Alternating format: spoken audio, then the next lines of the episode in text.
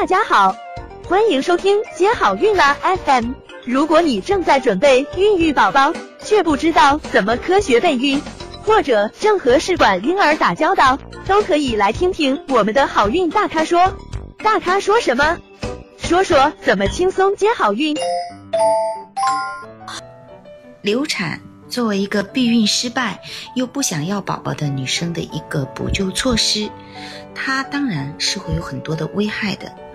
常见的人工流产手术的并发症包括盆腔炎、创伤性的宫腔粘连、子宫内膜异位症、内分泌紊乱等等。那人流手术的并发症可能导致接下来它出现继发性的不孕。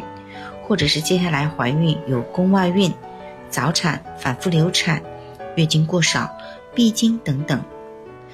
那么你可能会想说，哦，那么我不选择做人工流产，嗯，我选择药物流产怎么样？那药物流产呢，它也是容易有一些危害的，因为药物流产容易出现阴道的持续性出血，嗯，可能会持续两到三周。那这种长期的持续性失血呢？可能引发贫血，或者是一个慢性的子宫内膜的炎症。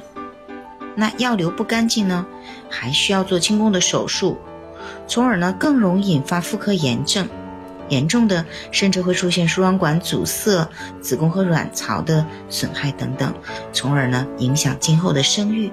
所以呢，药流呢也是不安全的。其实啊，如果在不打算要宝宝的时候，最佳的方法呢。就是一定要做好避孕，所以呢，接下来呢就跟大家谈哪些避孕方法呢？它避孕的有效率比较高，同时呢副作用又比较小。想了解更多备孕和试管的内容，可以在微信公众号搜索“接好运”，关注我们，接好运，让怀孕更容易。